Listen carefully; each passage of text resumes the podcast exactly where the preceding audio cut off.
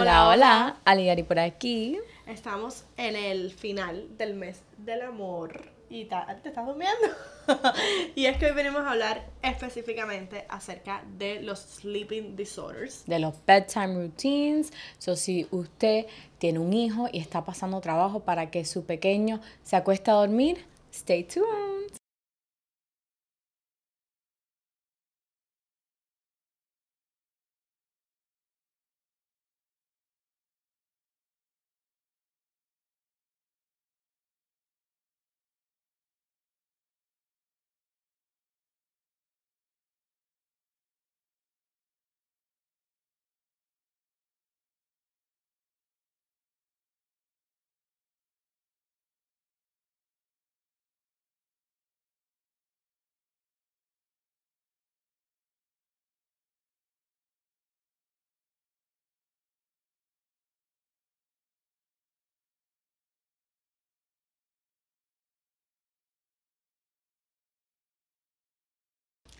And we're ready.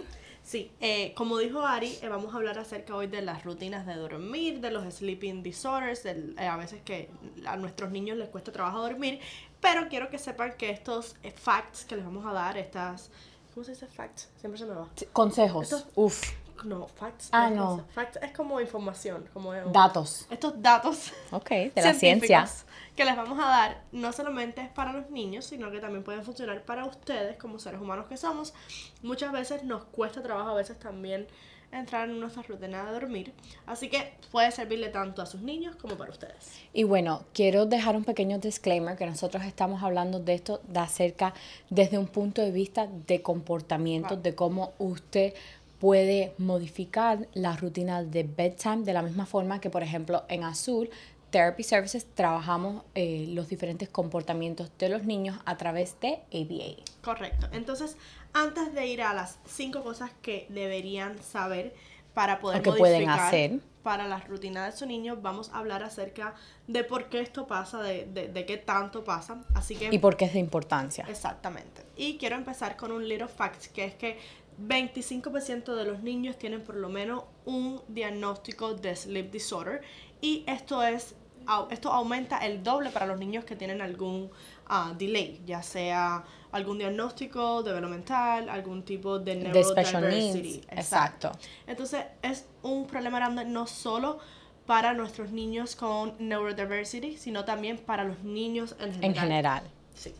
Es algo que nos gusta eh, compartir y que nos causó curiosidad porque es algo que puede crear caos en lo que es la rutina de la familia. Si su pequeño eh, se está acostando demasiado tarde, puede que afecte las rutinas de los padres. Entonces ya entonces los stress levels empiezan a subir.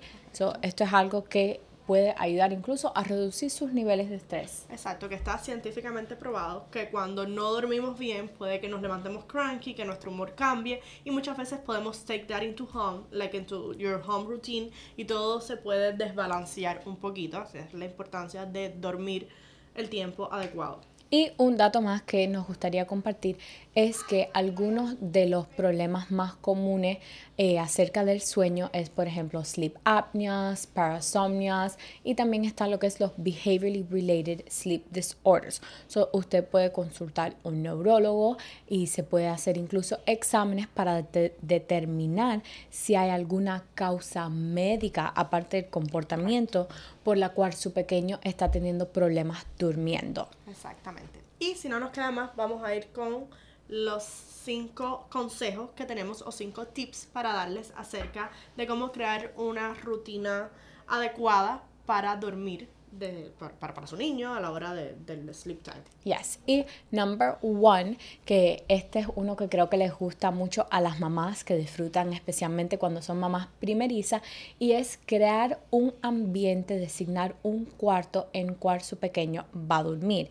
Este cuarto debería ser un lugar que por la noche es oscuro, un lugar donde su pequeño se siente seguro, donde no tenga miedo, eh, que no hayan televisores si es posible, para que el niño pueda asociar ese cuarto a lo que es el dormir, para que ese cuarto promueva esos feelings de, de quedarme dormidito porque hace un poquito de frío, porque está oscuro y, siento que ya puedo entrar en, en ese sueño rico. Claro, es una forma de, como lo diríamos en behavior, environmentally change o acomodar el, el ambiente para promover ese sueño. Me encanta ese tip. Y eso nos lleva al segundo tip que es también acerca del environment y acerca de lo que es el ambiente, que es usar un eh, usar Este cuarto. este cuarto solamente para eso. Por ejemplo, eh, actividades que normalmente se hacen para dormir, como leerle un librito al niño antes de dormir, no hacerlo en el playground, porque ya estamos como adaptando al niño a varios environments. O si vamos a ir con un librito ya después que él vaya a dormir, pues entonces él no sabe si es a dormir, a jugar. Usar este tipo de actividades de bedtime específicamente para eso, para dormir. Por ejemplo, como dijo Ari, el televisor, en el playground, en los libros lo usamos a la hora ya de acostarnos. Seguir, como dice Ari, llevando el environment a ese, a ver, adecuando el environment a ese coziness que necesita para él, para promocionar el Sí, es súper... Lo más importante de este consejo es que use ese cuarto que estás creando, porque también pasa muchas veces que le creamos un cuarto bello con las princesas, con los carritos, con las estrellas, y después pones el niño a dormir en el sillón en tu cuarto. Y muy importante, dentro de este tip también es el niño tiene que dormir en su cuarto, no es iniciar la parte de dormir, por ejemplo, en el sofá, se nos quedó dormido en la sala, cosas pueden pasar, pero habituarlo a que el lugar donde se duerme es el cuarto, porque si no tenemos estos niños que se nos quedan dormidos all over the place, pero de cuando los, los vamos a tratar de acostar a dormir en el cuarto, no quieren porque no están acostumbrados a que ese es el environment de dormir. So, promover lo que es dormir en su cuarto y no dormir fuera de él. Consejo número 3 es delaying el bedtime hasta que el niño tenga sueño, posponer la hora de dormir. Muchas veces eh, queremos que el niño se acueste a las 7 de la noche porque entonces nos permite cocinar, nos permite limpiar y entonces el niño se pasa una hora tratando de quedarse dormido.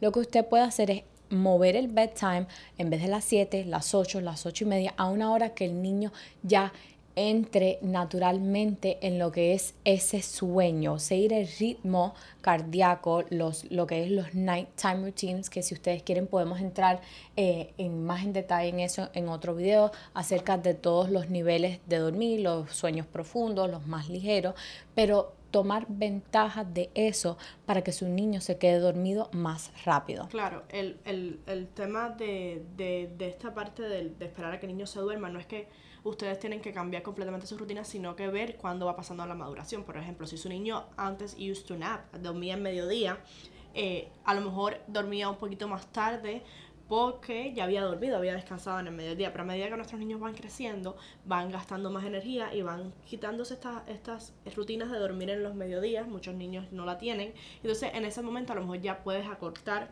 la rutina de que él se acueste más tarde porque se cansa más durante el día, no duerme durante el día, entonces está más cansado a la hora. Eso tienes que ir mirando la rutina de tu niño y viendo cuándo es la hora más específica. Ale, ahora que mencionas el nap time, los doctores también eh, sugieren que ustedes continúen con el nap time, porque a veces los padres tratan de evitar esa hora de nap time como para que su niño esté más cansado por la noche y también está yendo contra el sistema natural del cuerpo, que cuando tú eres bien pequeño necesitas todas esas horas de dormir, de descanso. Correcto. Y eso nos lleva al punto número 4. Vamos por el 4, ¿verdad? Yes. Sí. el número, punto- número 4 es reforzar solo cuando estamos teniendo el comportamiento adecuado. Pues como saben, o los que no lo saben, eso es una de las técnicas de comportamiento, reforzar el comportamiento bien, no los comportamientos negativos. O por ejemplo, a la hora de dormir, eh, a lo mejor tu niño, eh, cuando le dices, bueno, vaya, vamos a dormir, te leímos la historia, una vez que termines la historia, que ya se está quedando dormido, entonces, para tratar de escapar de, de esa, de, de lo que le toca, de la parte de su rutina, empieza a hacerte una historia. No, porque te quiero contar una historia acerca O ese quiero agua, comportamiento, tráeme agua. O tráeme agua. O no, es que quiero un momentico ir a ver a papá. O no, es que quiero un momentico. Esos comportamientos no es que están no adecuados, pero no están adecuados para la rutina en la que estamos al momento. Son no reforzar esos comportamientos, sino reforzar los adecuados, como cuando vemos que el niño se queda acostado, lo estás haciendo muy bien. eh, eh, sí así, le das verbal reinforcement, le das physical reinforcement, el beso de buenas noches, el abrazo de buenas noches, incluso te puedes acostar un tiempito al lado de ellos, pero que ellos sepan que luego usted se va a mover a otra, a, a su otra habitación. Todo eh, reforzando los comportamientos apropiados. Sí, que a veces sin querer reforzamos esos comportamientos del llanto, de la gritadera, de mamá ven. Cuando el niño grita mamá ven, usted va al cuarto, está sin querer reforzando ese comportamiento. Solo lo que puede hacer es eh, entrar al cuarto non-contingently, so, esporádicamente, cuando el niño esté calmadito, cuando esté relajadito, esté calladito, y de esa forma vas promoting esos comportamientos. No, no queremos decir que, que la idea es dejarlos llorar, para nosotros esa no es una intervención, sino como tal usar, por ejemplo, Functional Communication Training para dejarles saber, mira, mami va a salir, acuérdate que cuando duermes solito puedes dormir mejor, este es tu cuarto, no es de nosotros. Usen mucho Functional Communication Training, usen mucho Non-Continuous Reinforcement, como dice Ari.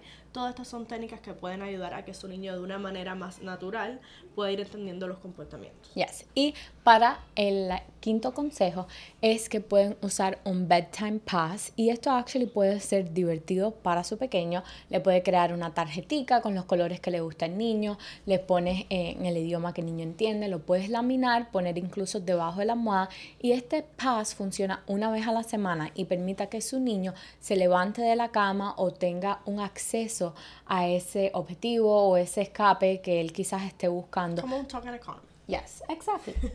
So, le estamos reforzando más a tu niño lo que es ese, ese, esta actividad que a lo mejor no es tan preferida para él, es una necesidad, no lo ve como algo preferido, pero con este juego puede como divertirlo y hacerlo Exacto. parte de su rutina. Pero pasó una vez a la semana y ya. Claro. O quizás pudiese hacerlo de una forma que empieza con tres veces a la semana y después lo vas descontinuando poquito a poquito. Si usted es un padre que tiene un niño con algún neurotypical disorder que recibe terapia de comportamiento, quiero que sepa que un analista lo puede ayudar a crear un plan, un sleeping routine para su niño si es uno de los déficits que él puede tener. So, si un niño tiene un sleeping disorder no diagnosticado, es decir, no es algo diagnosticado por el médico, sino que es algo behavior related, Que es una rutina. no es una enfermedad, no tiene, no tiene un, disor- un desorden del sueño Un por- diagnóstico. Por, por enfermedad, sino que es algo del comportamiento. Que ellos son oppositional a la hora de dormir, que no se adecúan al environment en donde están, que simplemente tienen messed up los horarios de dormir. Y esto está llevando a que usted no duerma bien, porque claro, si su niño no duerme bien, ustedes tampoco pueden dormir bien. Entonces, un analista puede ayudarlo a crear un plan que ustedes puedan implementar en casa con todas estas técnicas que nosotros le hemos ayudado para que usted empiece a ver un cambio en su pequeño. Así es. Y bueno, con eso concluimos todos los datos, los consejos que queríamos compartir hoy. Este video fue más dedicado a los niños, pero si le interesaría que hagamos uno basado en los adultos y cómo nosotros mismos podemos modificar nuestros comportamientos a la hora de dormir, déjanos saber en los comentarios Claro. y con mucho gusto lo haremos. Entonces recuerden que estamos en varias plataformas. Ale y Ari por aquí. Nos puede encontrar acá en YouTube donde nos está mirando. Puede seguirnos por nuestras redes sociales. Y puede encontrarnos en los podcasts que son eh, audios. Oh, yes. Did you hear? Pueden, sí, así, así se oye mejor. Sí, yo creo que tenemos que empezar a hablar así. Y bueno, para todas esas personas que son un poquito más auditivas, que no, que no, que no ven tanto YouTube, yo me considero una persona bien auditiva. Yo oigo podcast, escucho podcast cuando manejo, sobre todo porque manejo mucho entre sesiones. Y si tú eres como yo y te gusta más escucharnos que mirarnos, O si quizás no tengas mucho tiempo y eres de esas Exacto. personas que le gusta manejar y escuchar podcasts. puedes encontrarnos en Spotify, en Apple Music, en Google Podcast, Podcast, Google Podcast, Amazon. Amazon o todas las plataformas de podcast nos pueden encontrar y si pueden support, mejor todavía para ayudarnos un poquito a compartir más esta información. Hemos estado añadiendo todos los videos que tenemos hasta ahora, que ya son cuarenta y pico, pero cuando ya estemos al día vamos a subirlos semanalmente de la misma forma que subimos en YouTube. Así que if you're team Spotify, that's fine. If you're team Apple, that's fine. Pero síguenos en, en el team de que tú seas. Aris Team Radio. Yo no sé qué team tú eres. Bueno, entre Spotify y Apple tengo Apple Music, pero antes de usar Apple Music en el carro voy escuchando mis chismecitos, el, el bombo de la mañana con la y Bonco, 95.7. of course, a veces Enrique Santos. Yo soy against. No tengo nada a ver against the radio. Eres de Yo otra época. entiendo. Yo lo que estoy un poquito más millennial, millennial, not even Gen Z. I don't know. I don't even know. Spotify is my thing. Ah, not bueno. even Apple Music. Pero bueno, I have Apple Music también. Me lo dieron free con unos headphones. Ah, bueno, comparte tu cuenta, please. Y ustedes pueden compartirnos, share, like, subscribe y como siempre, conéctate. Suscríbete. Que, te, lo, digo yo.